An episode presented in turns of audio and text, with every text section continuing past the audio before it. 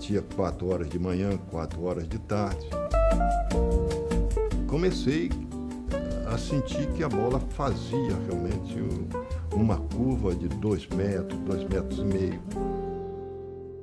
Bienvenidos cuadragésimo octavo episodio de Folle Seca, el podcast de la gestión deportiva. Hoy tenemos con nosotros a Sergio Vargas, director deportivo del Club Universidad de Chile e ídolo de la hinchada de la afición de la U, siendo el séptimo jugador de su historia con más partidos oficiales disputados, 428, de salida del club ahora que este está cambiando de propiedad. Sergio, bienvenido al Folla. Bueno, ¿qué tal, Pedro? Eh, muchas gracias por, esta invitación para, para charlar. Gracias. Y empecemos nuestra charla con una frase que crees que no corresponde y que odias, que es, en el fútbol está todo inventado. Dices que si es así, eh, todo lo que está inventado tú no lo sabes. Eres ávido de aprender y hasta el último juego, a los 38 años, seguiste queriendo aprender más y más del fútbol. Creo que eso es un gran ejemplo y que va en contra del exfutbolista que cree que por haber estado en el campo de juego lo sabe todo. Esa humildad al final es la base del éxito deportivo, ¿no? Sí, yo, yo, creo que tiene que ver muchas, muchas de las cosas tienen que ver con, bueno, con, con, las personas, ¿no? Cada uno tenemos una, una, formación, una personalidad, una forma de ser distinta y diferente. Eh, como siempre, hasta el día de hoy, que tengo 55 años, y bueno, eh, después de futbolista me ha tocado estar en, en, hacer diferentes cosas, ¿no? Que, cosas que ni yo mismo creía que, que las iba a hacer algún día, pero las hice y y la, y la fui realizando. Y, claro, creo que es, una frase un poco que, que me identifica eh, y soy una persona ávida de aprender eh, y cuanto más aprendo, más me doy cuenta a veces lo ignorante que soy, porque sé que hay un mundo por aprender, ¿no? Eh, y acabo de terminar inclusive un diplomado en gestión deportiva aquí de la, de la Universidad Santo Tomás, eh, eh, FIFA CIES, eh, acabo a los 55 años, entonces siempre, siempre estoy procurando aprender, entender, experimentar y adquirir armas y herramientas que, me permitan desde lo profesional y después desde lo humano este, poder ser una, persona más, más preparada. Tú al final has sabido muy bien reinventarte, ¿no? Estudiaste para ser entrenador, viajaste por Europa viendo entrenamientos, trabajaste en los medios de comunicación, hiciste incluso charlas motivacionales. Habiendo sido ya entrenador, ¿cuáles serían las mayores ventajas que uno puede sacar de esa experiencia cuando va después a trabajar como director deportivo y viceversa? Y yo creo que te ayuda y te sirve mucho, eh, sobre todo eh, en especial en la estructuración de los planteles, en, la, en, diagramar, este, estructurar, eh, preparar un plantel. Eh, como, a ver, porque contrataciones puede realizar cualquiera. hacer un plantel de fútbol es más difícil, más complicado porque entran en juego muchísimas situaciones, ¿no? Eh, y ese tipo de situaciones también tiene que ver un poco con, con, el plan estratégico o el proyecto del, club, a qué es lo que apunta. Eh, y, en esa estructuración del plantel te encontrás con, un montón de, situaciones eh, de jugadores por posición, de diferentes edades, de diferentes características, y ahí tenés que ir viendo cómo, cómo, cómo vas armando y, vas proyectando, porque siempre cuando uno arma y estructura un plantel, eh, te sirve la parte técnica y siempre estás con un ojo en, el año actual, por decirte, el 2021, y con otro ojo en el 2022, inclusive muchas veces con el 2023. Eh, entonces hay un montón de, de, mm, situaciones que, que, vos tenés que ir manejando y que desde la parte técnica te ayudan también a ponerte en la cabeza del entrenador. Eh, creo que el entrenador y el director deportivo tienen que tener una, comunicación fluida. Eh, creo que es muy importante que compartan este, los mismos ideales eh, y en relación a eso también, por sobre ellos dos inclusive, de sus pensamientos, el proyecto club, el modelo del, club. Eh, entonces, pero sí, sí, siendo, siendo director deportivo y teniendo y siendo entrenador, te podés meter en la cancha y podés tener una, una, una mejor, digo yo, afinidad al momento de poder diseñar el plantel o los planteles.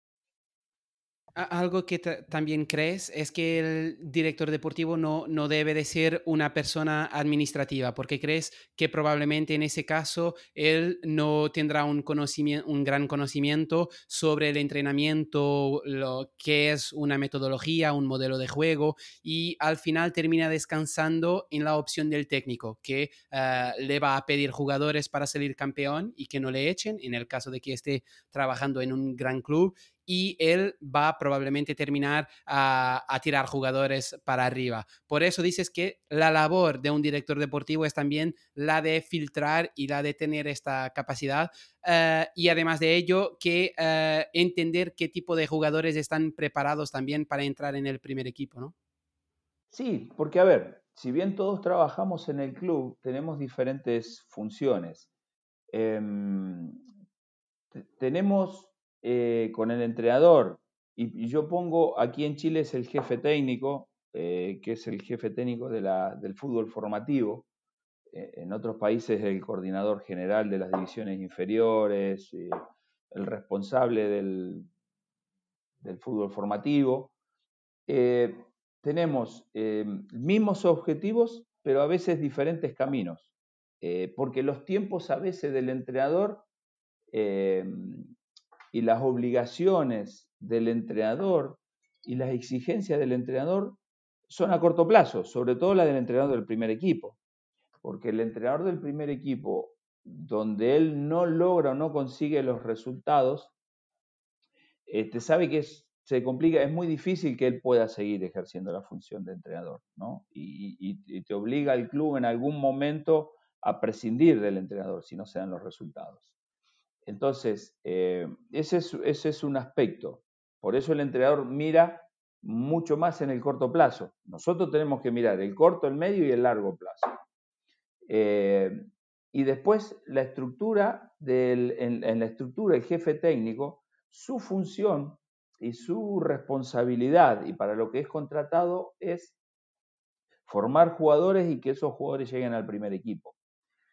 Entonces lo que sucede muchas veces en el caso del, jefe técnico es que él este, tira la mayor cantidad de jugadores posibles para arriba, le da espacio, dice, estos jugadores están preparados. Entonces, en una persona administrativa, poder este, discernir si ese jugador que le están diciendo que ya está preparado para el primer equipo, eh, no sé si tiene esa capacidad de discernir, alguien administrativo, por eso lo, hablo.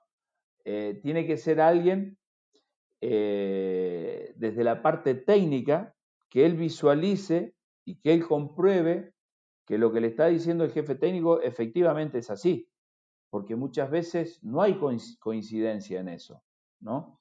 Entonces, ahí creo que es muy importante el, director deportivo, el gerente deportivo, depende cómo, se le llame, en los clubes hay diferentes figuras, que pueda tener esa capacidad, que esté en el día a día, no solo desde lo administrativo, desde la gestión, sino también en, eh, desde, desde la parte técnica. Y si bien este, hay gente que domina la parte administrativa, pero no domina al 100% la, la, parte técnica, y viceversa.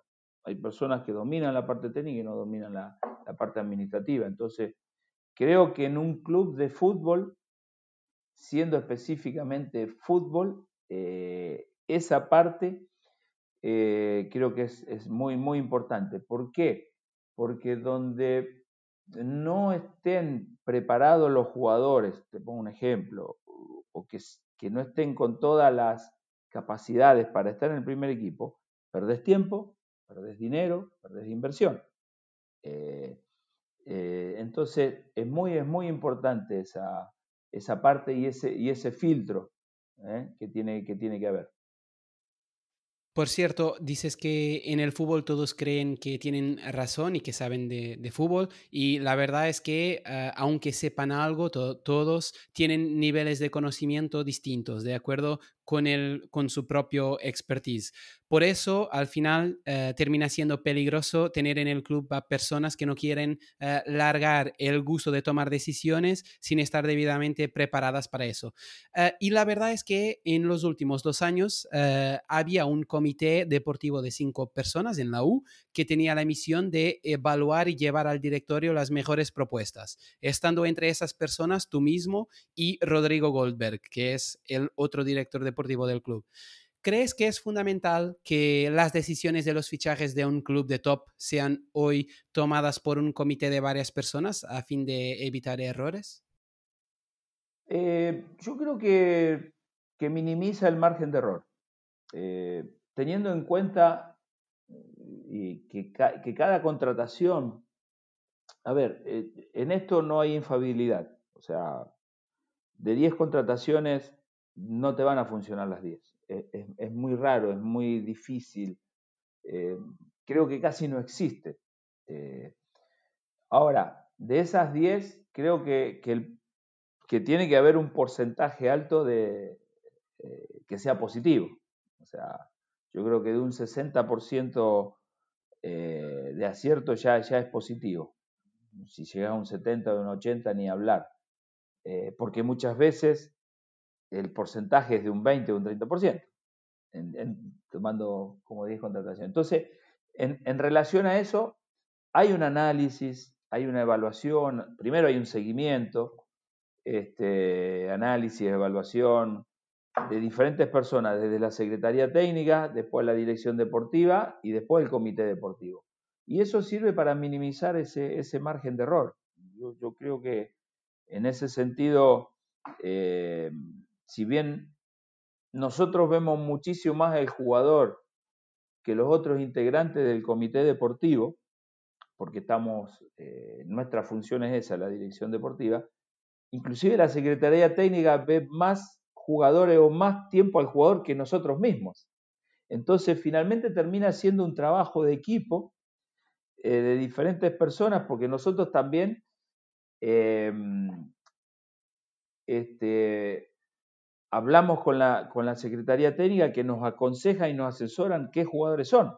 Opinamos, los analizamos, los vemos y normalmente terminamos coincidiendo. La verdad que el nivel de coincidencia es muy alto em, y, en ese sentido creo que, eso minimiza el margen de, error. Eh, te, doy, un, ejemplo de, a veces cómo cómo a veces eh, vos poder dar, vuelta a las cosas. Yo tenía un entrenador, te estoy hablando hace más de 30 años atrás, cuando yo jugaba en Independiente, em, y que, bueno, como todo, hablaba con los dirigentes y siempre los dirigentes te están diciendo, ¿por qué no juega este jugador? O tiene que jugar este en lugar del otro.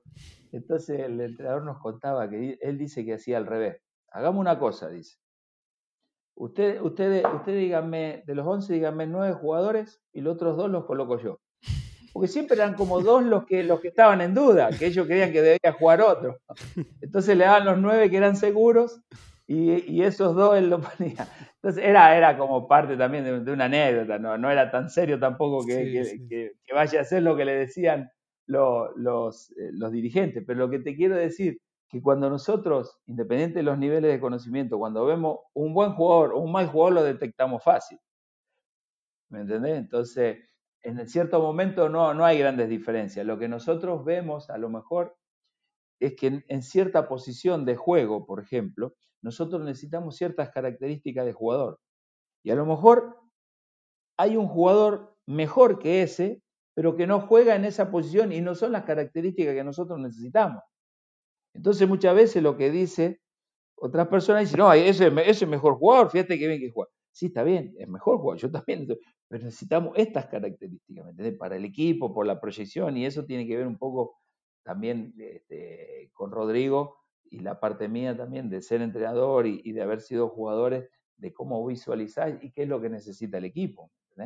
Pero bueno, un poco así un par, un par de anécdotas.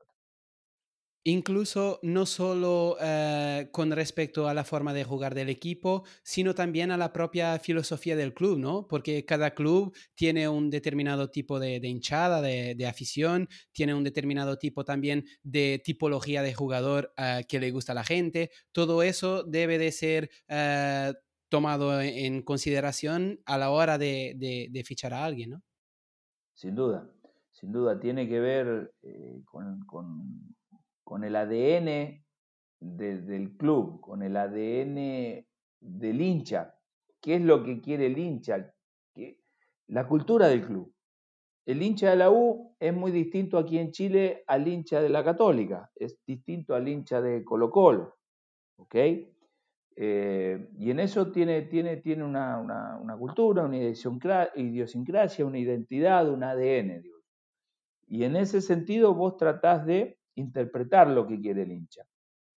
Eh, y, eso es también un poco la, función que cuando llegamos con Rodrigo hace dos años nosotros eh, apuntamos, ¿no? A, querer formar, este, generar y crear un, un, modelo, modelo de, de, juego, un método.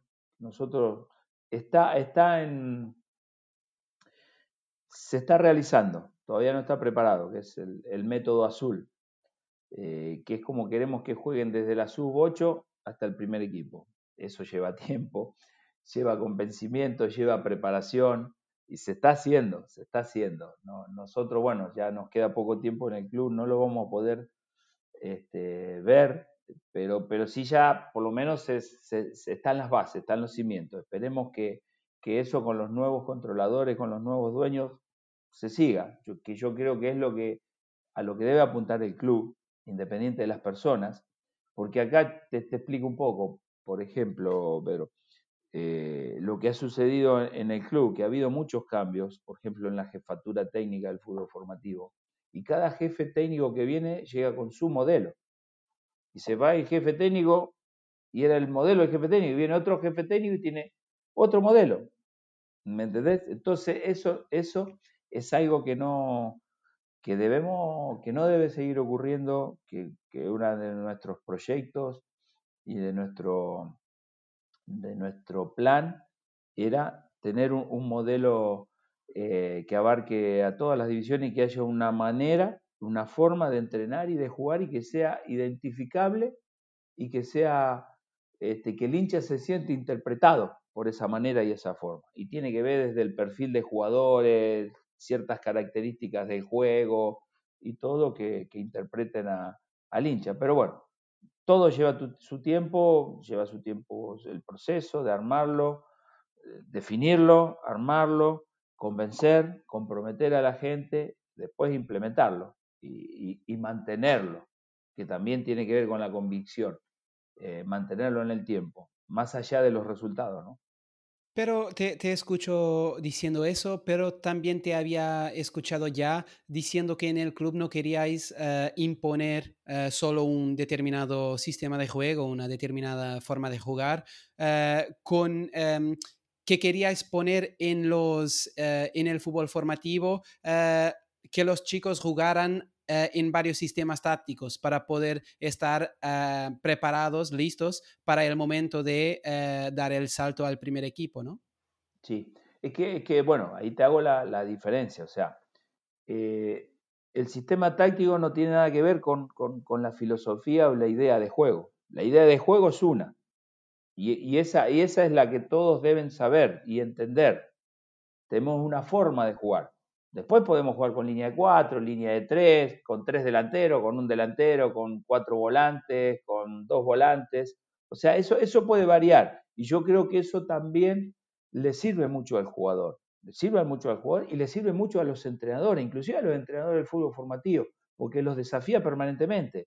Porque, a ver, desarrollar un modelo, tener un modelo, trabajarlo todos los días, todos los meses, durante años, en un momento se te hace simple, ¿me entendés? Porque ya sabes todo ahí. Pero cuando vas cambiando, y a lo mejor una de las ambiciones mías era que cada tres meses cambiáramos el sistema de juego, lo que iba a exigir al entrenador a tener mayor creatividad, eh, a, ver diferentes situaciones dentro del campo de juego, defensivas, ofensivas eh, y todo lo que supone, pero también a la vez al jugador, al mismo jugador de saber implementarlo.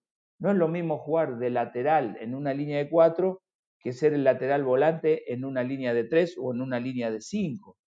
Eh, no es lo mismo jugar con dos jugadores por dentro, con dos nueve, que jugar como único nueve y dos extremos. Pero eso lo va a exigir al jugador.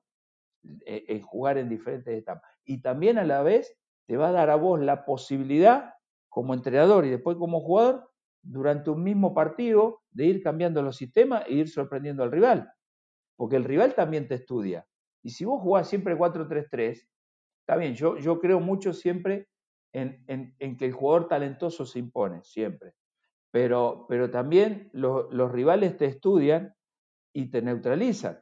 Y, como vos tenés los mismos automatismos siempre dentro de un modelo de juego, te podés ser un equipo más previsible. Cuando tenés la capacidad de cambiar, ya sorprendés, tenés ventaja sobre el rival. Entonces, creo que abarca, que abarca un espectro bastante, bastante amplio en relación a, lo que son los sistemas de, juego y también te da un jugador mucho mejor formado eh, con diferentes alternativas o variantes, que llegado al primer equipo, eh, nosotros los últimos, a ver, si tomamos los últimos tres entrenadores que hemos tenido, algunos han jugado con línea de 4, otros han jugado con línea de 5, otros han jugado con línea de 3, hemos jugado con dos centros delanteros, hemos jugado con un solo centro delantero, hemos jugado con extremos, hemos jugado sin extremos, o sea, entonces, cuando vos tenés un jugador que ya esas acciones ya, la, ya, ya tiene la expertise, por lo menos de, haberla,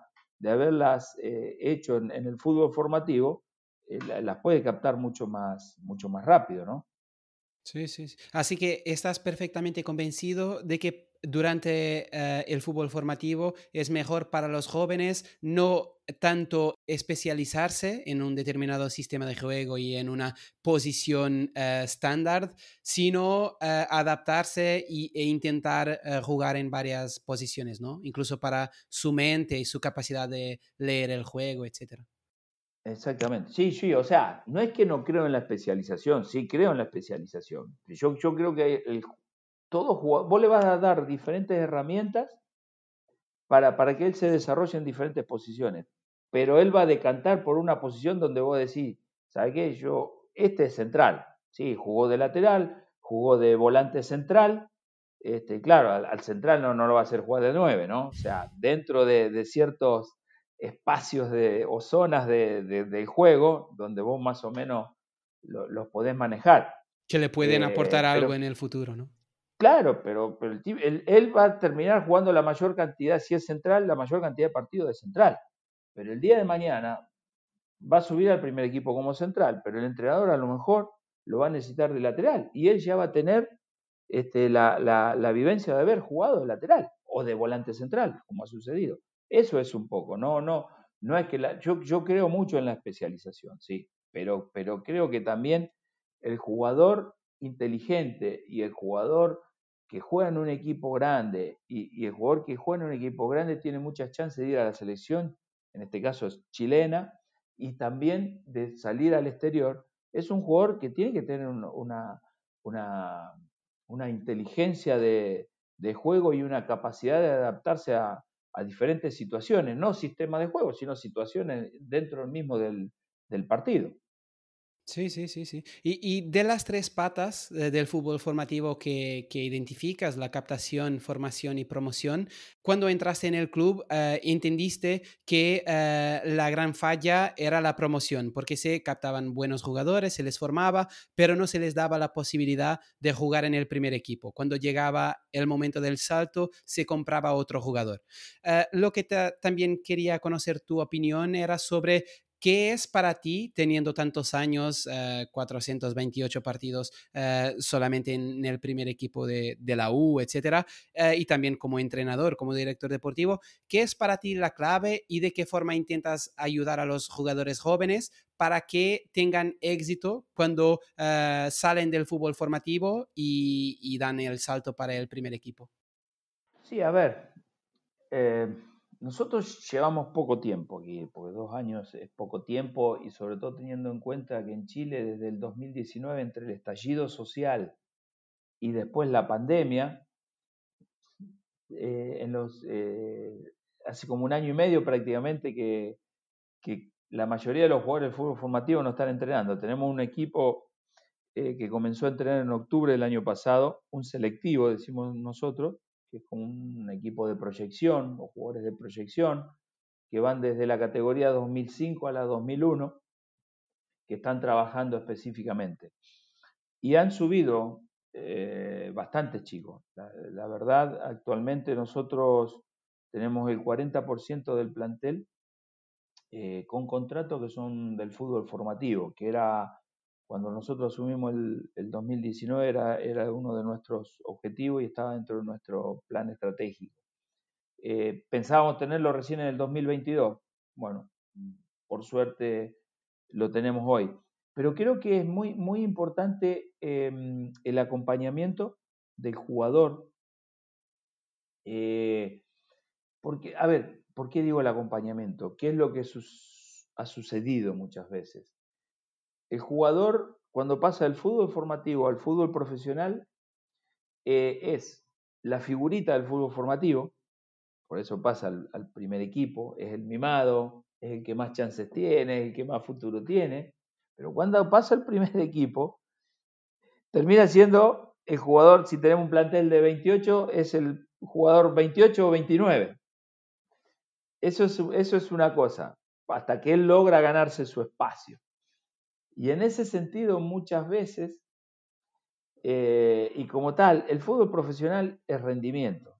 Y los entrenadores están a veces muy enfocados y demasiado enfocados en el resultado del fin de semana. Entonces, durante la semana se trabaja enfocado en eso. No hay espacio muchas veces para el que viene subiendo y si bien sí hay una atención, no hay esa atención específica que tiene que tener. Entonces, muchas veces el chico eh, el fin de semana no es citado, termina bajando a jugar en el fútbol formativo y no es ni de acá, no es ni de allá, mientras no esté consolidado en el primer equipo. Entonces, ese acompañamiento tiene que ver con trabajarlo específicamente, ver realmente cómo está trabajando en, las semanas, desde el aspecto físico, desde el aspecto táctico, desde el aspecto técnico, acompañarlo también en, esa, situación que no sabe de dónde es, y muchas veces lo del fútbol formativo, aunque él baje a jugar el fin de semana, en la sub-19 ya lo soltaron, y tampoco lo, adoptaron los del fútbol profesional. Entonces se producía una, brecha. Entonces estamos tratando de que esa brecha se haga cargo, personas específicas en este caso, que son, que están en el cuerpo técnico y que son del club, del staff del club, que se centren en ellos, desde lo personal, cómo están, eh, cómo, cómo, les va, desde la alimentación, este, desde qué es lo que les falta, en las mediciones, en un trabajo específico que se está realizando de lunes a viernes con, con ellos. Entonces, ese es un poco el, el, acompañamiento que se, está, que se está realizando con ellos. Sí, no, y esa historia de la figurita que hablabas me hace acordar también eh, algunas situaciones, conozco varias, por ejemplo, también en el fútbol portugués, en las que eh, determinados jugadores que hoy juegan incluso en, la, en, la, en el equipo nacional, eh, que en una determinada fase de su fútbol formativo que no jugaban, muchas veces por el hecho de que físicamente no eran tan fuertes por eso, yo, en mi opinión personal, eh, yo creo que eso tiene que ver mucho con la parte mental, ¿no? Con el hecho de que eh, consiguiendo en esa fase eh, vencer este tipo de adversidades, quizás también les ayuda a veces cuando llegan al primer equipo, porque como comentabas, es siempre una etapa más y la más difícil quizás de, de la carrera de un jugador que hay que vencer. Y en ese sentido también te hablaba del aspecto mental, ¿no? Porque ah, también te he escuchado ya comentar que eh, un 70% del rendimiento está en la cabeza, ¿no? Confianza, concentración, prepararse, cuidarse. Muchas veces vemos que este, incluso los jugadores que no son tan talentosos, que consiguen superar a los demás a causa de eso, ¿no?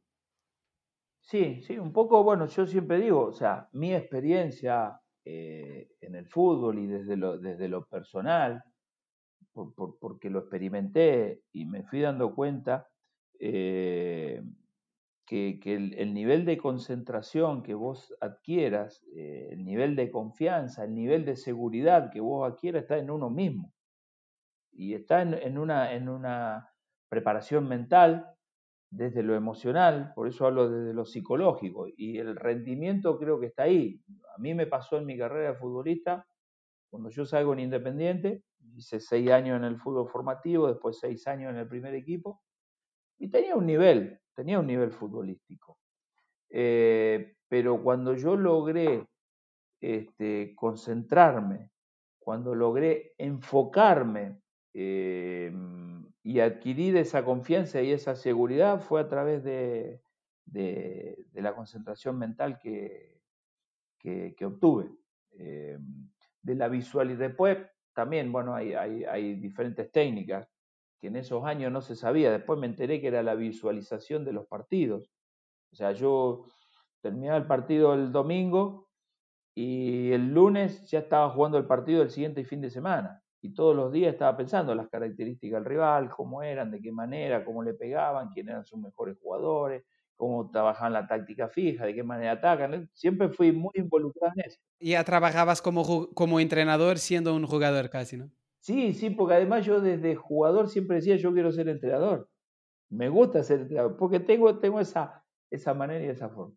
Entonces, desde la experiencia me di cuenta de eso. Y después, eh, leyendo, observando, viendo, mirando, vos te das cuenta que la, diferencia, hoy se preparan todos muy bien, tácticamente, físicamente, eh, estás muy bien preparado, pero la diferencia se sigue haciendo mentalmente. Yo creo que, ahí, ahí es donde, donde, donde vos marcás la, la, diferencia. Y entre un jugador talentoso y otro jugador no tan talentoso, pero entre el jugador no tan talentoso sabiendo sus limitaciones, se enfoca más, se concentra más, se cuida más, estudia más, eh, eh, eh, está más, más compenetrado en lo que quiere. Y el talentoso, como sabe que es talentoso, sabe que le alcanza con un poco y el otro se lo termina superando. Digo, se lo decimos en Argentina, se lo termina comiendo.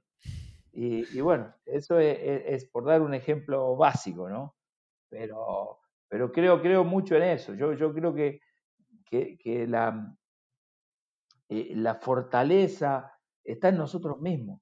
Eh, yo creo que el ser humano, dentro en lo que se proponga, o sea, con objetivos más o menos este, claros, eh, no, no, no sobredimensionados, nosotros somos capaces de, lograr lo que nosotros queremos. Hay, hay, una, hay una gran fortaleza en, en, nosotros mismos, hay que creer en uno mismo, ¿no? O sea, yo te lo hago te lo digo hoy, pero yo también fui una persona, y aún a veces me pasa, ¿eh?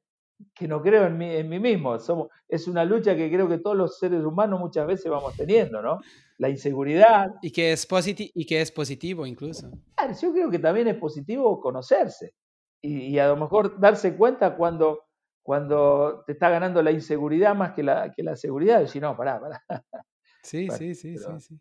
No, incluso los clubes son eh, cada día más profesionales, ¿no? Y un buen ejemplo para lo que comentabas er, es, por ejemplo, los profesionales que, eh, del club que tratan también de ayudar en la alimentación, ¿no? De, los jugadores, en cuidarse, alimentarse. Pero claro, si uno después llega a su casa y, y come eh, McDonald's todos los días, es un ejemplo de cómo los clubes intentan ayudarte, pero después es, es tú que tienes que tomar las opciones, ¿no?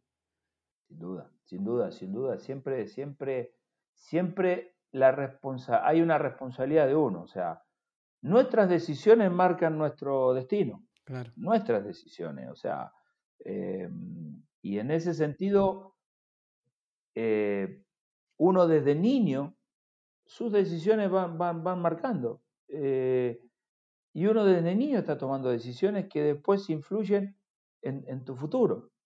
Eh, bueno, yo hoy tengo un, hijo, el más chico, tengo cuatro, pero el más chico de 15 años, y uno trata de explicarle eso. Cuando él decide no esforzarse, cuando decide no estudiar, cuando decide dejar los estudios de lado y estar jugando más al play que estudiando, le digo, si el día de mañana vos querés entrar a una buena universidad, que influye en las notas que te sacás hoy, porque aquí en Chile este, influyen, entonces vos estás tomando una decisión.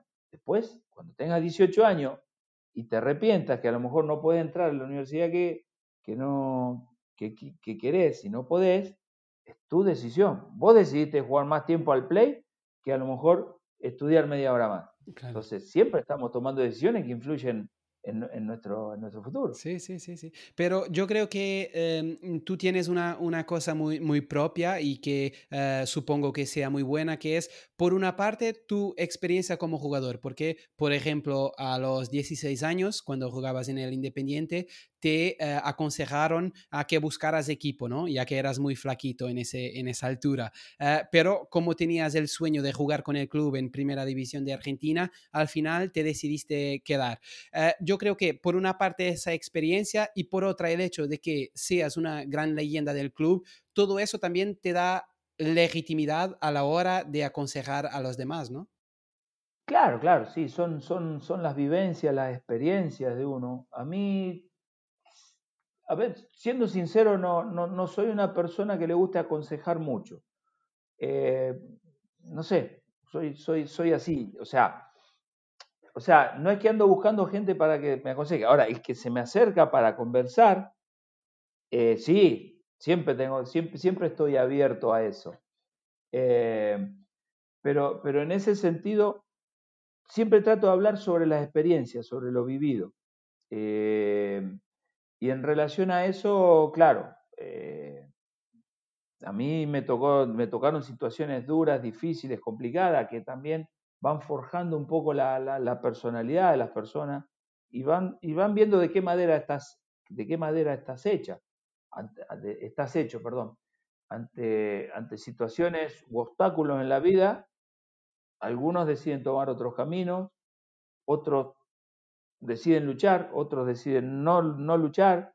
Y yo siempre, siempre fui, fui obstinado. Eh, como decís vos, ese, ese, ejemplo a los 16 años que me dicen que me busque club, porque no estaba desarrollado físicamente. Bueno, tenía dos caminos, o volvía para mi casa o, o, me quedaba y, y, luchaba por la posibilidad que yo soñaba siempre. Bueno, siempre decidí quedarme, decidí quedarme, luchar y bueno, pude alcanzar el objetivo y cumplir mi, mi, sueño. Y después esas cosas eh, en la vida permanentemente se te van, se te van interponiendo situaciones, situaciones difíciles, complicadas. Eh, y bueno, eh, creo que, que, sin esfuerzo, sin trabajo, sin responsabilidad, sin compromiso, es muy difícil lograr los objetivos, ¿no? Eh, yo creo, a veces todos piensan que a la gente que le ha ido bien o que ha logrado su objetivo, dice, ah, él se le dio fácil. Yo, creo que eso no existe, es muy difícil. Y si son, son privilegiados y, son excepciones, y, la vida no es una excepción, es una generalidad. Y dentro de esa generalidad hay gente que logra cumplir sus objetivos, pero en base al esfuerzo, al trabajo, al sacrificio, y siempre en general cuando, cuando hablo, cuando converso, mis consejos, mis conversaciones van orientadas a, eso, ¿no? Y lo que te decía antes, yo creo que hay, hay mucho poder en cada uno de nosotros mismos eh, y tenemos ciertas habilidades. Eh, eh, y bueno, los que están jugando al fútbol porque tienen un talento, por algo están donde están, y si le ponen este, ese extra y ese trabajo y ese esfuerzo y ese compromiso pueden lograr lo que ellos, lo que ellos quieran. Si bien que hoy yo creo que existe un reto ah, añadido, ah, muchas veces te escucho hablar sobre esto, pero ah, con respecto a la parte de los jóvenes jugadores, yo añado que también en la parte de los clubes, yo creo que esto también sucede, que es una menor paciencia, ¿no? Hoy en día, un joven que haga tres, cuatro buenos partidos, muchas veces su cabeza empieza viajando lejos del, club pero también añado yo que también el contrario sucede a veces, que un club contrata a un atleta, tiene unas determinadas eh, perspectivas para él y si él no corresponde, muchas veces pierde eh, rápidamente la paciencia que mm, aprovechando tu experiencia no solo como jugador, sino también como director deportivo y principalmente entrenador, al final lo que sí es claro es que si un jugador demuestra una buena actitud, si demuestra la capacidad y también la, la voluntad de trabajar, etcétera, más tarde o más temprano el entrenador suele darle una oportunidad, ¿no? Eso también es importante. Sí, sin duda, sin duda. Yo creo que, que ese aspecto es fundamental. Eh, el positivismo, eh, la actitud, el no bajar nunca los brazos, el no darse por vencido. Eh, a ver, y el futbolista en sí es un ser humano, partamos de ahí. Eh, tenés días buenos, tenés días malos, tenés etapas buenas, tenés etapas malas, pero, pero creo que para lo que está, el, el, entrenador en este caso, que está al frente del grupo, siempre, siempre valora al jugador comprometido siempre valora al jugador que quiere más, siempre, siempre le da una valoración al, jugador este, que quiere lo mejor para el equipo y que quiere lo mejor para el grupo. A lo mejor por mucho tiempo no lo va a utilizar, pero a donde él tenga la posibilidad, siempre le va a dar una oportunidad. Siempre se va a ganar la oportunidad, porque la oportunidad se la está ganando día a día. A lo mejor no está el espacio en ese momento, pero el entrenador lo va a valorizar. Y yo creo que en ese sentido, bueno, hay, siempre hay un símil entre la vida y, el fútbol, ¿no? En la vida, en la vida es lo mismo. Este, eh, cuando uno, a veces que el jefe no, te pesca, eh, eh, no tenés la capacidad, pero sos una persona positiva que le aportás a la organización, y a la institución siempre vas a tener una, oportunidad. Y en ese sentido, este, yo sé que el fútbol tiene altos y bajos, ¿entendés? Eh, y por eso uno tiene que estar ahí siempre, permanentemente, permanentemente. Sobre todo los futbolistas que eligieron esta carrera, que es una linda carrera, es una carrera muy corta y que tienen que aprovechar todas las posibilidades, ¿me entendés? No, no, no tenés 30 años para aprovechar las posibilidades. A lo mejor el periodo es muy corto. Y en ese sentido, creo que, el compromiso, la actitud y, ser una persona este, perseverante, que no baje los brazos y que te vean siempre ahí bien dispuesto, siempre te van a abrir una, una puerta o una ventana. y por cierto, uno de los grandes eh, retos del director deportivo eh, es también el em, conseguir eh, coordinar eh, los objetivos de corto plazo del entrenador ¿no? y la, eh, su obligación de ganar a cada fin de semana con los intereses de, largo plazo de, la institución, ¿no? Es ahí también que, nuevamente, si un jugador no está correspondiendo a las expectativas, pero si el club cree mucho en el jugador para el futuro, etcétera, el director deportivo siempre tiene que estar ahí tentando que corresponda la idea de la institución a las opciones eh, siguientes del técnico, ¿no? Sin duda, sin duda, sin duda es así y eso muchas veces a veces produce un choque con el entrenador. Eh, y ahí es donde, bueno, es muy importante ahí tratar de manejar ese tipo de, situaciones. ¿me Por eso te digo, mismos objetivos con el entrenador del primer equipo específicamente, distintos caminos, porque los objetivos queremos ser campeones. Los caminos del entrenador y los caminos del club son diferentes. Y los tenemos que tratar de hacer coincidir. El diálogo, el respeto, siempre son, son, son importantes. Y la sinceridad, finalmente, a veces tenés que, hablar sinceramente eh, y tratar de que el entrenador este, comprenda esa, esa, esa situación, porque también no es tampoco del director deportivo, es del club. En este caso, este, el proteger a un jugador o, darle espacio a un jugador, ¿no? Claro. Eh, ahí, bueno, son, son esas, esas situaciones, pero, pero son así como muy esporádicas, ¿no? No, es, no es algo que sea permanente y constante, ¿no?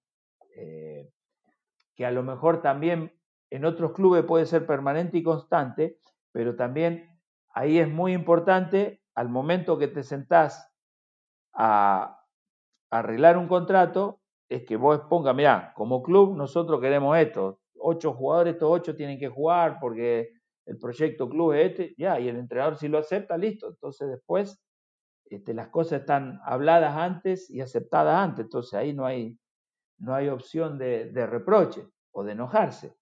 Eh, por eso siempre el, diálogo es, es, muy importante. Pero bueno, muchas veces también, aún con diálogo, la misma presión que viven los, clubes grandes este, es complicada y, a veces termina deteriorando las relaciones. ¿no?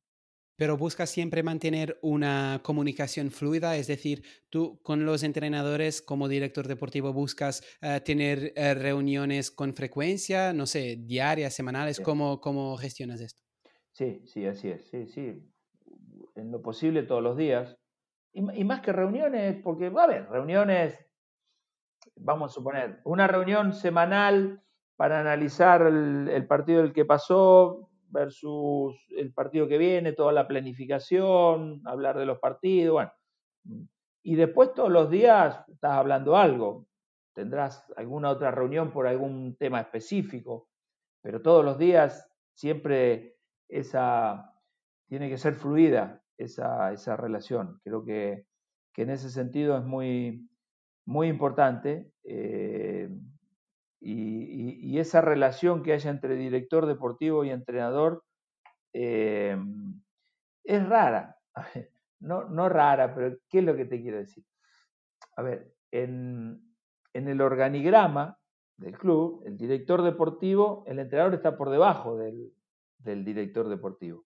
Pero muchas veces nosotros como director deportivo tenemos que ponernos a las órdenes del entrenador.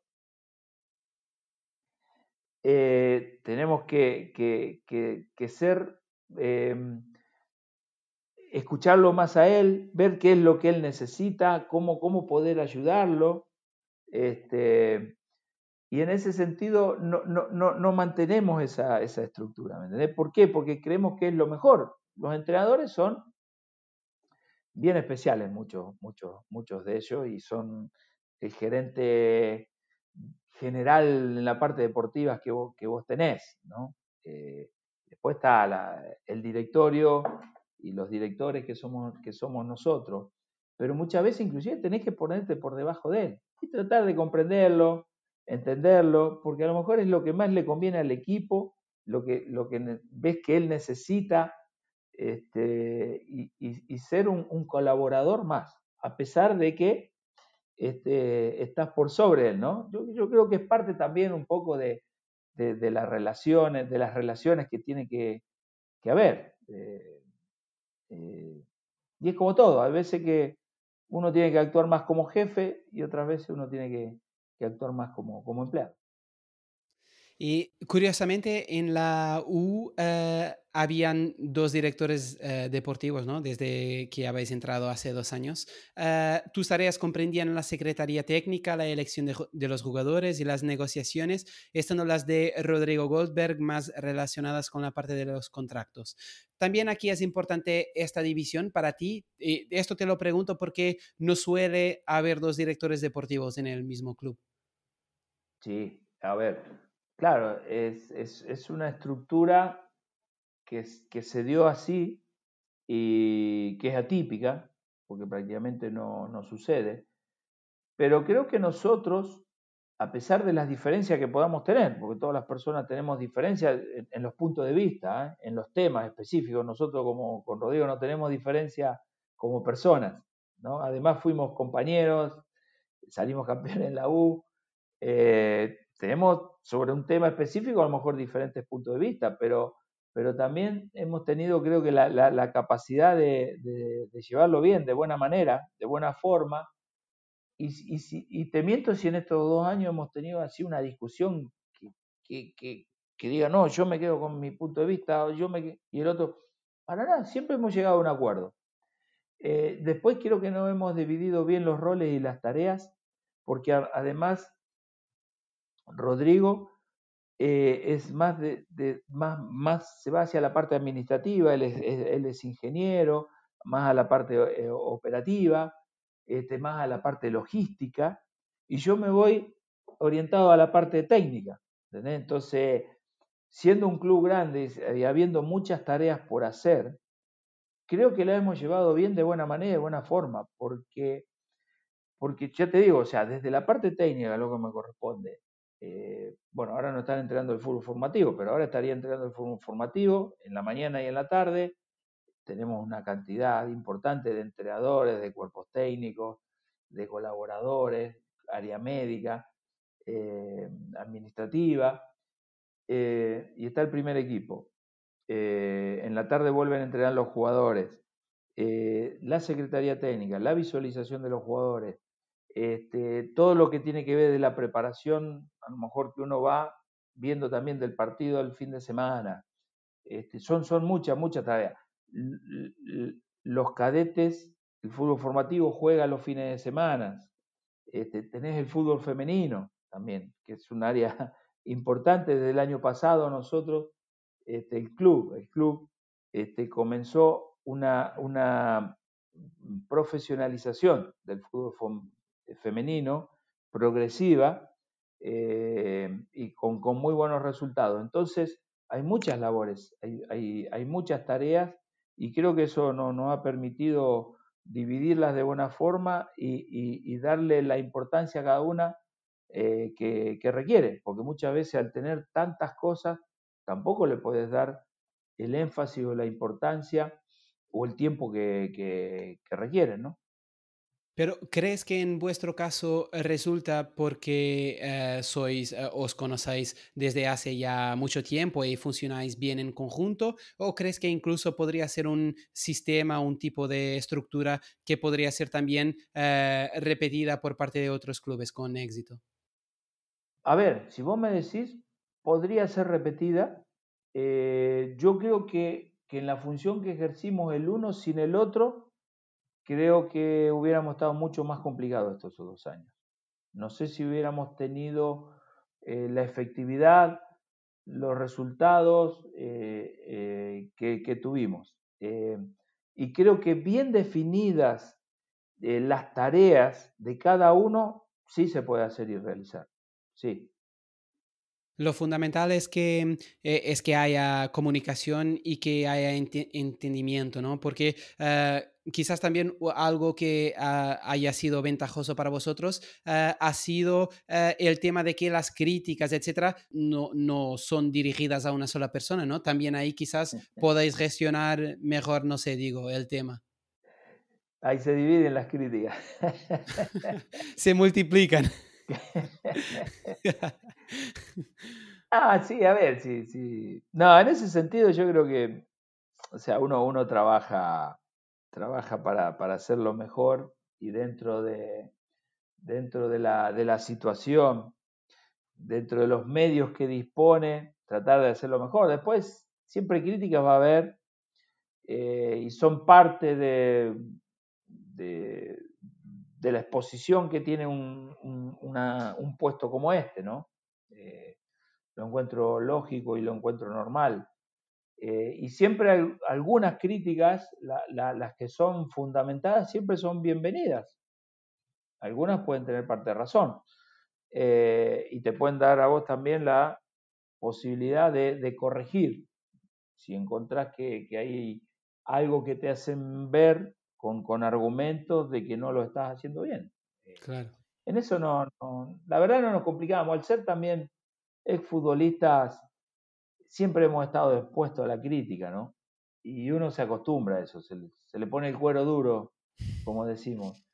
Eh, la verdad que yo el trabajo lo realizo con, tranquilidad en relación a los recursos disponibles versus lo, que hemos logrado. la mayor exigencia que yo tengo soy yo mismo, por, mi forma de ser, porque quiero hacer todas las cosas perfecto. Entonces mi autoexigencia me hace ser muy crítico conmigo mismo. Este, me cuestiono muchas cosas.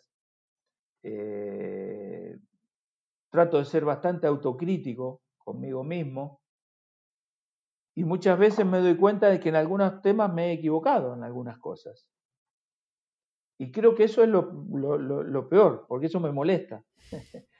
Eh, pero no tanto la crítica externa. Pero también te hace eh, crecer, ¿no? También te, te, ayuda a crecer. Sin duda, sin duda, sin duda. Yo, sí, sí, en eso, en eso trato, trato, trato de... De crecer cada día. Permanentemente, de ser, de ser autocrítico.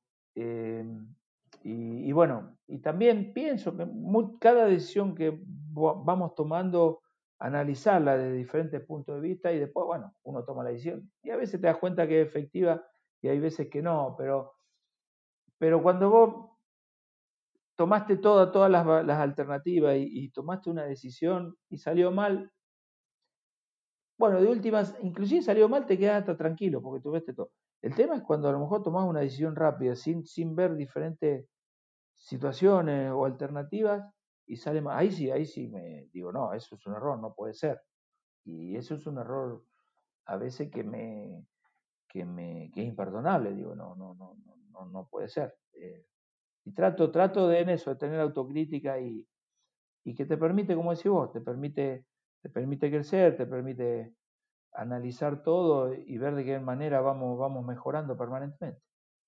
Claro, claro. No, yo creo que a veces las personas eh, se van por un camino que no es eh, el mejor incluso para, para, ellas mismas, que es entender que como el fútbol es tan eh, irracional y tan emotivo, a veces las personas no dan la, no piensan mucho sobre las críticas, ¿no? Pero creo que eso es un error, es un error que sea como dirigente o como entrenador que no te hará crecer, ¿no?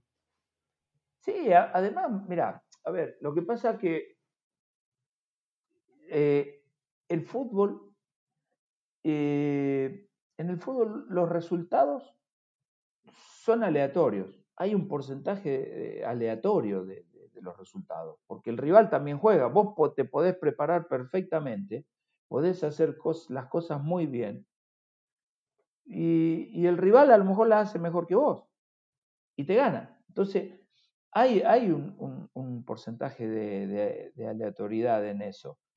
Eh, pero ser riguroso en, la gestión, este, analizar bien todas las, situaciones, eh, eso, eso no, a ver, no, no te asegura el éxito, pero, pero te, te, disminuye la posibilidad de equivocarse, que es minimizar los riesgos. ¿Entendés? Eh, y en ese sentido, tratamos de trabajar así, sabiendo que trabajamos para ganar, trabajamos para tener éxito, pero bueno, a veces no ganamos y a veces no, tenemos éxito, eh, pero porque en esto también es fútbol y jugás contra otro rival y que también hace las cosas bien y que también trabaja bien y que también planifica. Y a lo mejor le toca a ellos, ¿me entendés?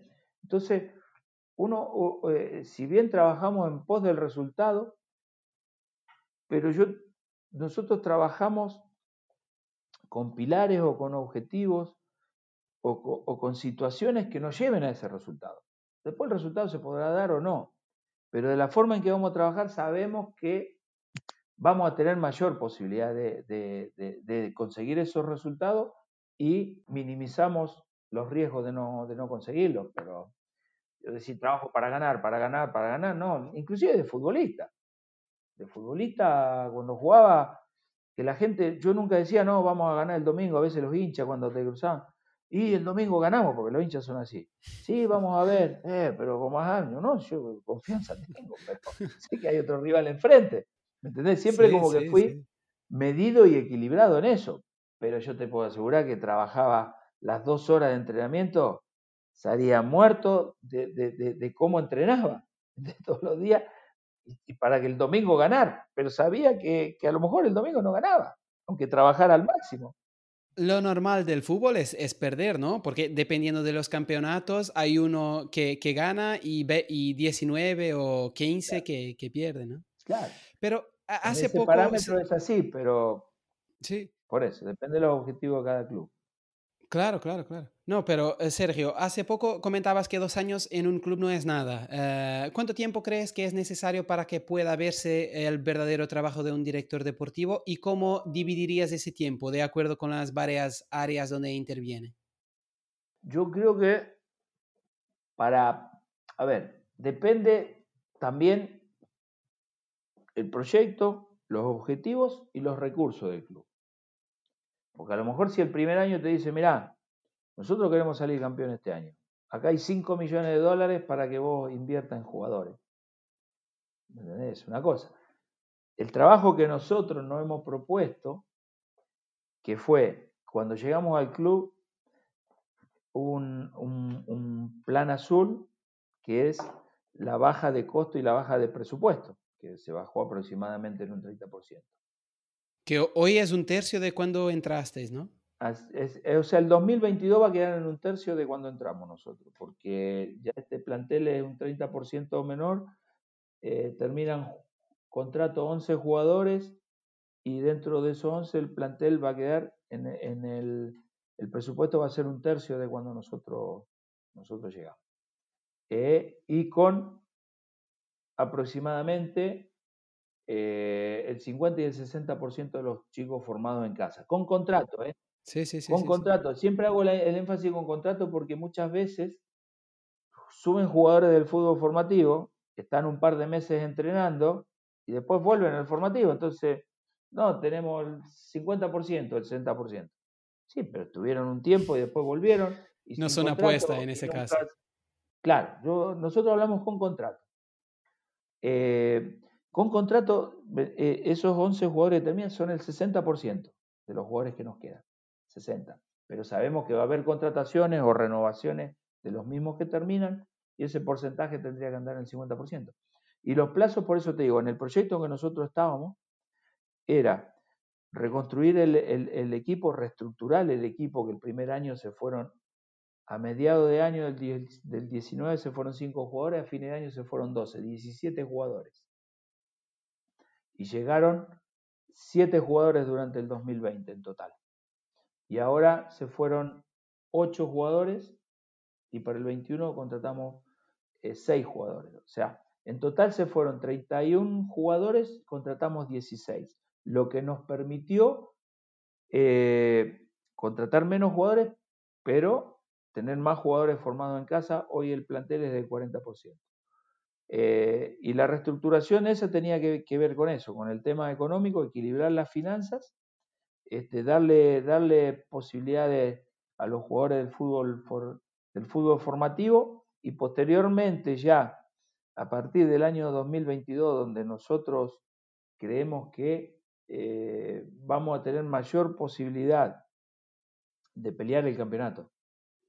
Y el 2021 nosotros creo que estamos en condiciones de pelear el campeonato, que era el, objetivo. O sea, y el 2019, para, darte una idea, nosotros salimos decimoquinto de 16 equipos. Eh, con la rebaja de presupuesto para el 2020, una rebaja importante de presupuesto, eh, avanzamos 12 posiciones, con menos recursos, con menos jugadores contratados, con más jugadores de fútbol formativo, avanzamos 12 puestos y terminamos en el puesto tercero. Y este año 2021 eh, esperemos, el objetivo, la idea es eh, estar entre los tres primeros y ojalá poder ser, ser campeones. Creo que tenemos un equipo mucho más equilibrado, este, con diferentes alternativas en las diferentes posiciones, cosa que el 2020 a raíz del presupuesto no lo pudimos realizar. Y para pelear el campeonato, y ya para el 2022, por lo menos la, la mitad del plantel que sea el fútbol formativo, y a partir de ahí van a, seguir saliendo varios jugadores más del, del, grupo selectivo que nosotros tenemos pero ya el, equipo con seguridad el 2022 estaría en condiciones de, ser campeón, porque venís con una base de trabajo, con una base de jugadores este, que nos va a permitir derechamente, creo, ser campeones. Esperemos, esperemos, esperemos, ¿no? Porque es lo que te decía y, tiene que ver con lo que hablamos antes. Sí, uno trabaja Para, para ser campeón, pero, pero bueno, también los rivales juegan. Pero Sergio, aunque haya bajado el presupuesto, como has dicho ya, eh, ¿te identificas, compartes el tipo de discurso del 2020 en el que el objetivo era eh, cualificarse para las copas internacionales? ¿Crees que eso podrá ayudar a retirar también alguna presión a los jugadores? ¿O, crees que en alguna manera eh, puede legitimar alguna relajación? ¿Cómo lo ves? No, no, a ver, Primero, y, eso también e, es claro, en, nuestra boca nunca salió la palabra campeón, porque sabíamos, sobre todo para, para lo que era el 2020, porque sabíamos este, eh, cuál era el objetivo en ese momento del club, que estaba puesto en equilibrar, el, en equilibrar las finanzas del, club, eh, que venía con pérdidas, eh, y era clasificar a copas internacionales, que era estar del séptimo puesto hacia, hacia arriba. Y para el 2021, eh, los mismos jugadores han ido asumiendo de que tienen la posibilidad de pelear por el campeonato. Y ellos mismos lo han ido hablando y diciendo. Eh, y lo más importante, que los resultados que han que se van obteniendo. El equipo está a dos puntos del puntero, si bien está quinto, está a dos puntos del puntero con un partido menos. Le van reafirmando esa convicción. ¿eh? Y en ese sentido no, no veo esa relajación, al contrario, eh, al, al, emitir esa, ese deseo de querer ser campeón, también los compromete más. Y es bueno que, asuman ese compromiso. A veces los futbolistas rehuyen, eh, el compromiso. Y en este caso lo están asumiendo varios de ellos. Y yo creo que, y esperemos que, que así sea, que sea un muy buen año, que permita pelear el campeonato y que ojalá conseguirlo. Pero ya el estar en la lucha y en la pelea, después hay que ver, se tienen que dar un par de factores para, para poder ser campeón, ¿no? Sí, sí, sí. No, eh, sin duda que la situación es distinta de cuando eh, entraste en el club. Eh, en ese momento el equipo estaba de hecho mal, en, en un mal momento y la, la, pelota quema en los pies, se va perdiendo la confianza, empiezan las dudas, baja la autoestima. ¿Cuál será, en tu opinión, en este tipo de situaciones la mejor forma de ayudar a los jugadores a cambiar su estado mental lo más rápido posible? Porque sé que también en el club hay neurocientista, un coach, pero en todo, ¿cómo, crees que es la mejor forma de ayudar a cambiar rápidamente la situación? Y para, para ese tipo de situaciones tiene que ver con, eso, con, con, con, esa... Ellos están jugando con desconfianza, este, inseguros, era cambiar la mentalidad, era, era poder cambiar, eh, generarles confianza. Y en ese sentido nosotros en ese momento eh, hay un neurocientista trabajando en el club, pero creíamos que necesitamos eh, de ello que obtuviera mayor confianza. Este, necesitábamos cambiarle el estado mental y trajimos un coach. Trajimos un coach este, para trabajar con ellos específicamente en, ese, en ese aspecto y en esa área específica, ¿no? Que tenía que ver con eso como un reforzamiento aparte de lo que este, maneja el, entrenador, el neurocientista y todo. Eh, y apuntamos a eso. La verdad que, apuntamos, apuntamos a, esa, a, esa, situación y por momentos se logró, se logró una mejor sincronía grupal, este, se logró un mayor, mayor compromiso, cambió el, el ambiente con ciertas actividades. Eh, pero bueno, también los resultados no cambiaron demasiado, siendo, siendo sincero. Eh, fue un año bastante complicado. Y bueno, además vino después el estallido social en Chile y no se jugaron los últimos seis, seis partidos. El equipo durante todo el año no había ganado dos partidos seguidos. Ganamos dos partidos seguidos y ya la confianza subió muchísimo y ahí se corta el torneo. No hay excusa, no sé si vamos a ganar el tercero, eso no lo sé, pero, pero sí que en ese momento estaba en un buen momento este, anímico, eh, mental el equipo y bueno, se, suspendió el torneo, pero uno, uno busca esos factores y, tiene que ver con, con, eso, ¿no? Creo que con lo que hablamos anteriormente, o sea, el aspecto mental es, fundamental. Y en ese sentido, ese análisis que nosotros teníamos del 2019 nos permitió tomar decisiones y definir ciertas, ciertas características de qué jugadores necesitábamos para el 2020, porque también por un tema eh, de acuerdo en el Consejo de Presidentes se decidió que el descenso para el 2020 iba a ser una tabla ponderada, donde el 60% de los puntos eh, obtenidos en el 2019 era el 60% y los obtenidos en el 2020 era el 40%. Eh, y dentro de eso que nosotros vimos y definimos, necesitábamos jugadores que vinieran, se pusieran la camiseta y no sintieran la presión. O sea, a ver, más que no sentir la presión, y uno que fue futbolista, la presión siempre está. Que supieran jugar con presión. ¿Entendés? Y bueno, dentro de eso, este, trajimos a Walter Montillo, trajimos a Joaquín Larribey, que ya también eran jugadores de 35, 36 años, pero que sabíamos que nos iban a ayudar en un déficit que habíamos visto en el equipo. Como decía vos, que la pelota quema, algunos, no todos las quieren tomar en algún momento, y después más otros muchachos que llegaron, que eran jóvenes, pero que también tuvieron buen rendimiento, como Arangui, Casanova, este, nos, ayudaron mucho para, tener esa, llegar en esa tercera posición en el campeonato 2020, pero que a la vez nos permitió eh, no jugar ese partido de, de, promoción o no, no irnos al descenso. Entonces eso también tiene que ver un poco con el análisis y la toma de decisiones y el conocimiento de, haber estado ahí dentro de la cancha, ¿me entendés? ¿Qué es lo que necesitamos? Sí, sí, sin duda. Eh, lo, que yo aprovecho siempre para enfocar la parte mental porque en mi opinión es el futuro, el futuro del éxito deportivo porque eh, hoy en día tienes mucha información, ¿no? Eh, mucha información sobre la parte técnica de los jugadores, incluso muchos datos, así que tienes más facilidad aquí.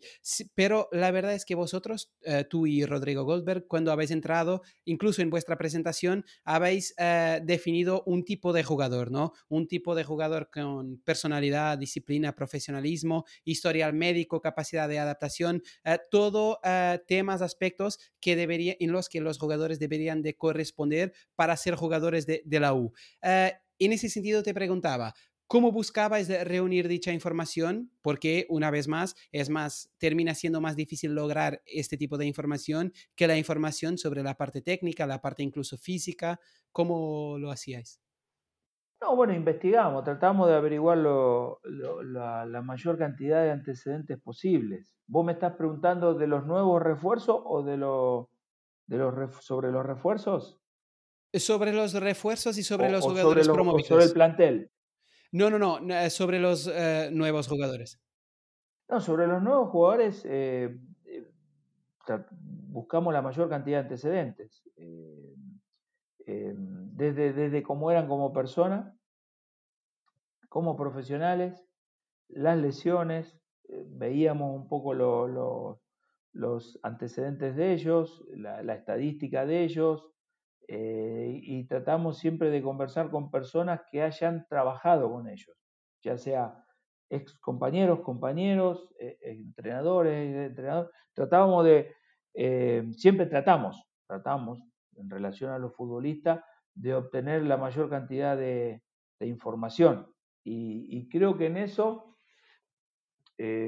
bueno, nosotros creo que una, un, aspecto importante también de, los resultados que se consiguieron el año pasado. Si bien en algún momento sufrimos, y entre la fecha, tengo acá, tenía la estadística ahí, nosotros tuvimos un rendimiento muy bajo, no, me acuerdo si entre la fecha 10 y la fecha 22, no, no, no, no tengo el resultado acá, obtuvimos un 40% de, de rendimiento, lo que nos hizo bajar en la tabla este, y comprometernos con, el descenso.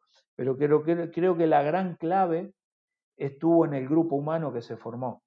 Nosotros pasamos dos instancias complicadas el año pasado, que siempre son, eh, son difíciles, que es a raíz de la, de la pandemia una rebaja de sueldo de los jugadores.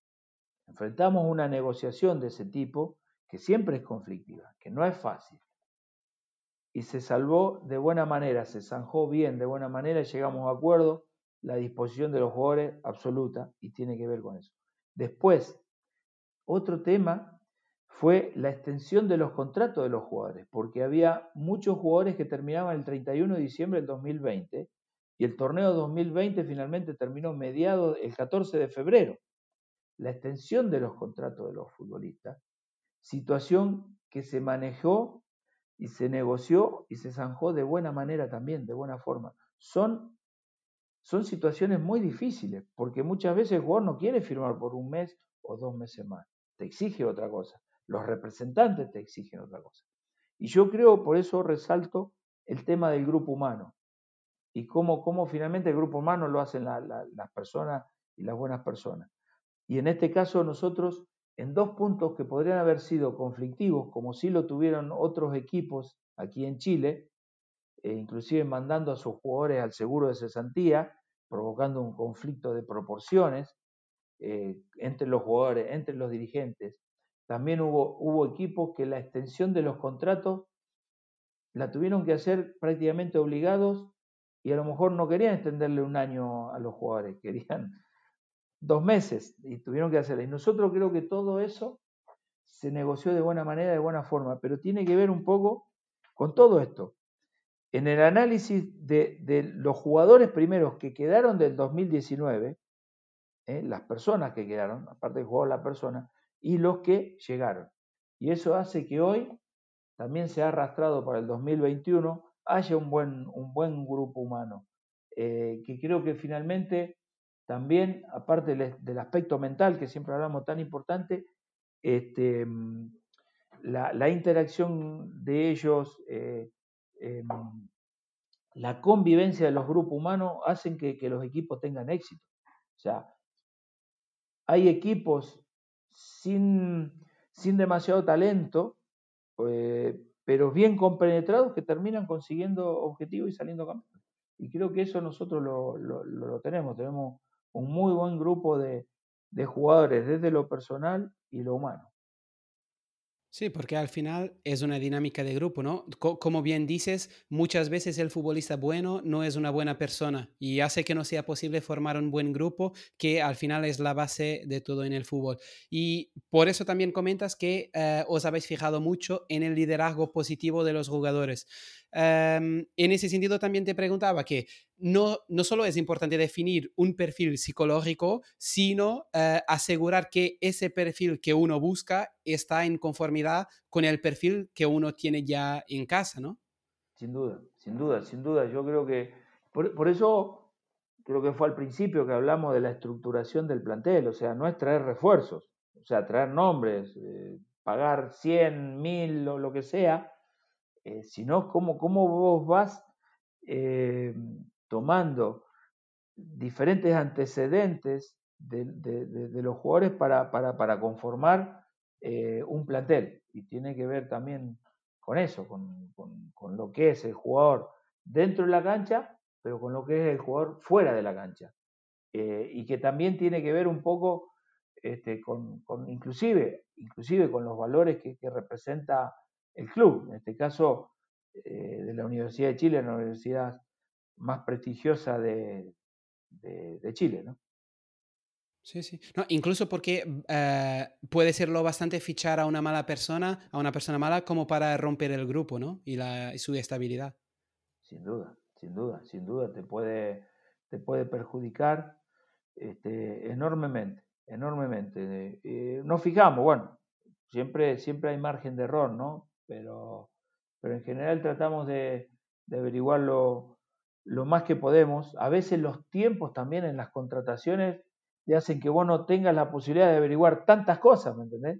Que también, este, pero bueno, porque a veces los tiempos del fútbol, bueno, nosotros terminamos, pensá que terminamos de competir el 14 de febrero y, el 17 de marzo teníamos que estar jugando, los jugadores iban una semana de vacaciones y las contrataciones tenían que estar, y tenían que estar por un tipo de adaptación, tenían que estar 11 días en cuarentena, y, también creo que en, esa, en eso la gestión estuvo muy bien, porque en un plazo de 10 días ya teníamos, este, bueno, los que se iban y los que llegaron, eh, lo que, no, lo que no, es, no, es, no es menor, ¿no?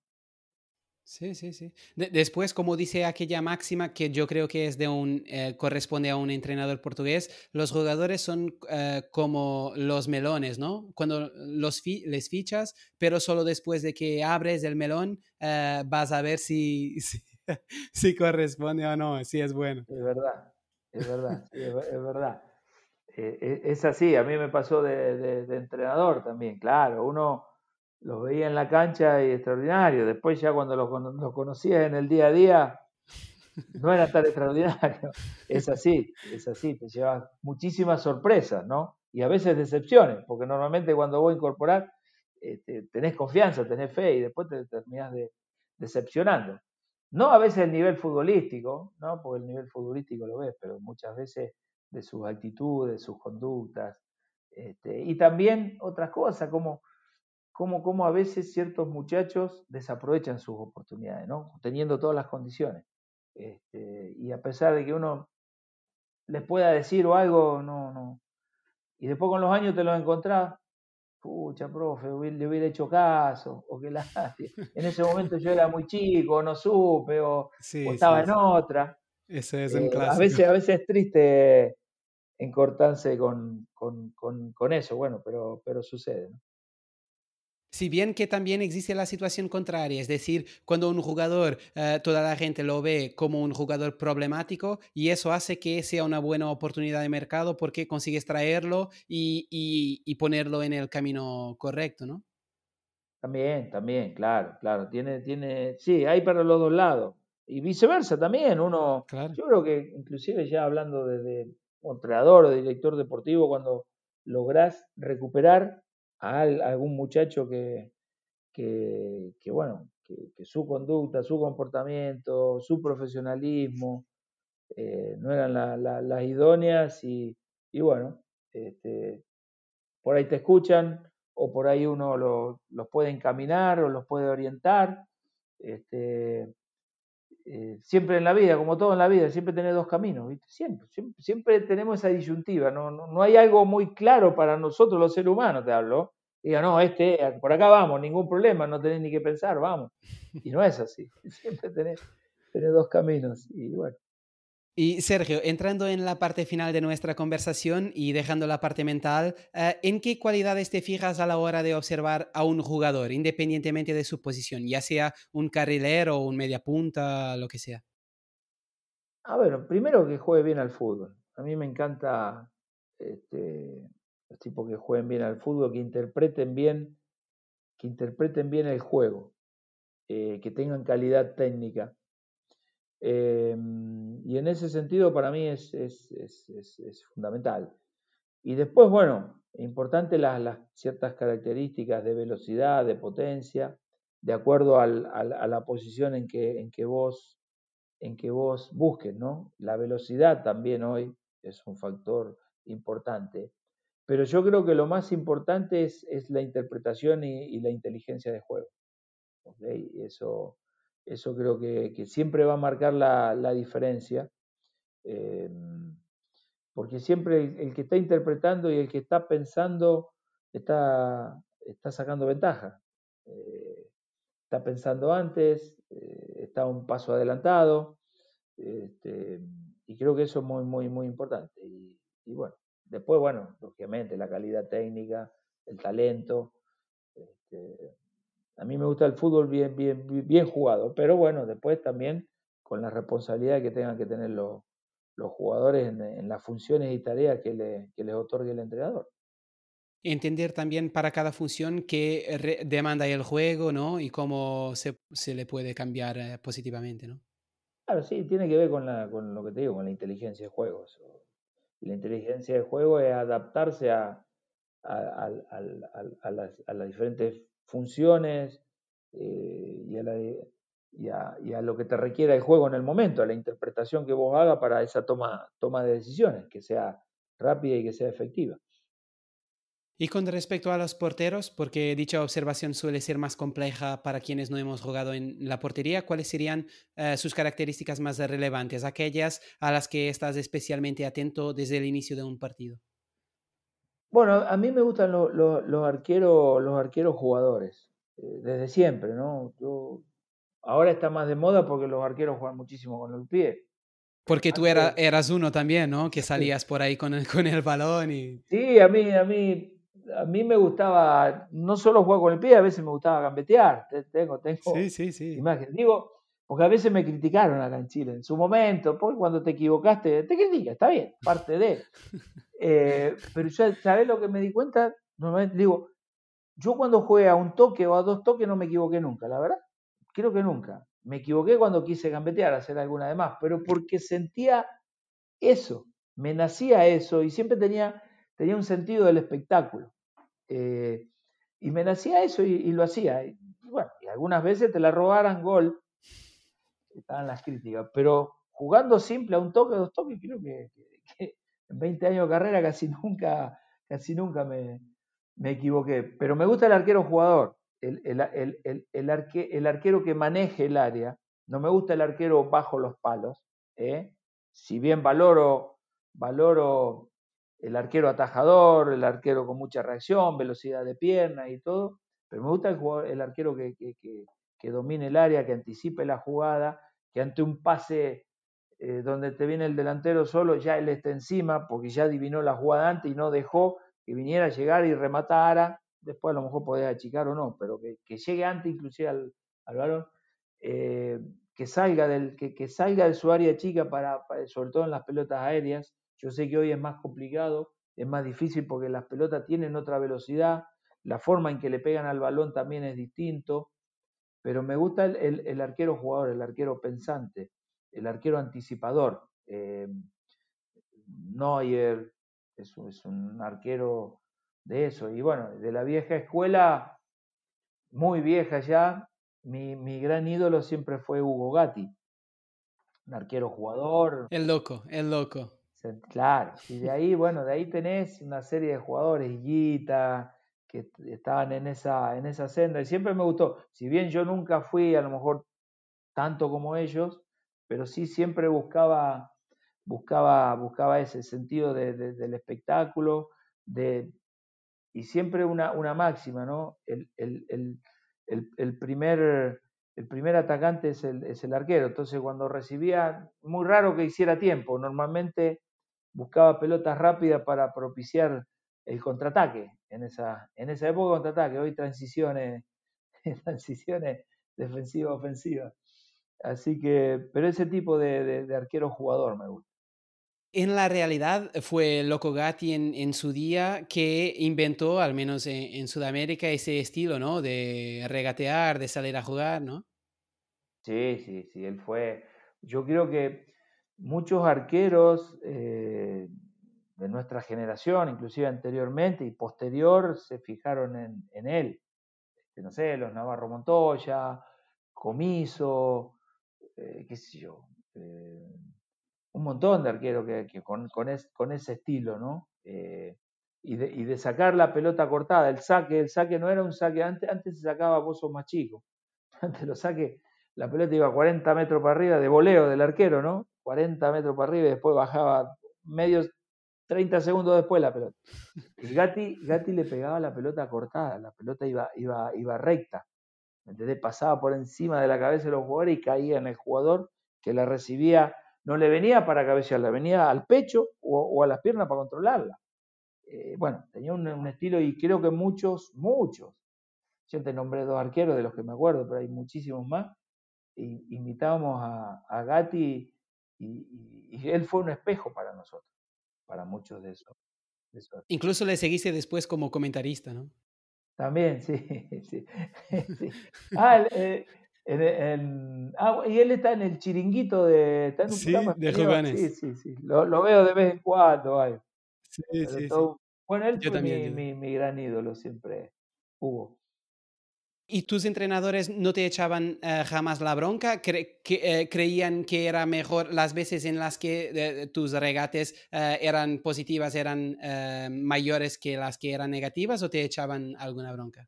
¿Alguna que otra vez? No, no, la verdad, la verdad que no. La, verdad que no. No, no, no, porque igual, claro, me equivoqué, pero no fue tanto, ¿no? Pues si me hubiera equivocado seguido, este, te sacan. Pero no, no, no, no. La verdad, la verdad que no. No, no, no era un loco que salía a siempre, no, fueron, era excepcional a veces. No, no, no, no era tan permanente tampoco. Lo que pasa es que después uno hace la edición de los de los, de los partidos y salen un montón de gambetas, claro, pero eso En, 10 años salen. Por, por, eso no te mereciste también el apodo eh, de, de loco. claro, claro. Así que para finalísima pregunta, eh, ¿qué podrías sugerir a quienes nos ven o nos escuchan que libro, documental, serie, película sobre fútbol o gestión deportiva te gustaría o podrías recomendar?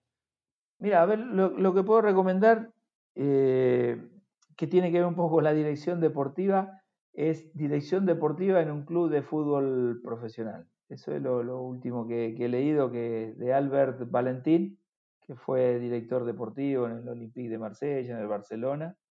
Es bien interesante este, y habla un poco de una cantidad de temas que hemos, que hemos tocado, que hemos hablado ahora, con otra claridad desde ya. Este, y es bien interesante, sobre todo en, relación a, la gestión deportiva, ¿no? Tan importante. ¿Te ha ayudado de, alguna, de alguna manera? Todo te ayuda, yo creo que, que, todo te ayuda. Este, ayuda mucho la experiencia de uno, pero también los conceptos de, no solo de lo que uno lee, sino de las conversaciones que vas teniendo con, con, muchas personas de fútbol, con mucha experiencia. Siempre, siempre me gustó eh, hablar, hablar, hablar porque aprendía mucho.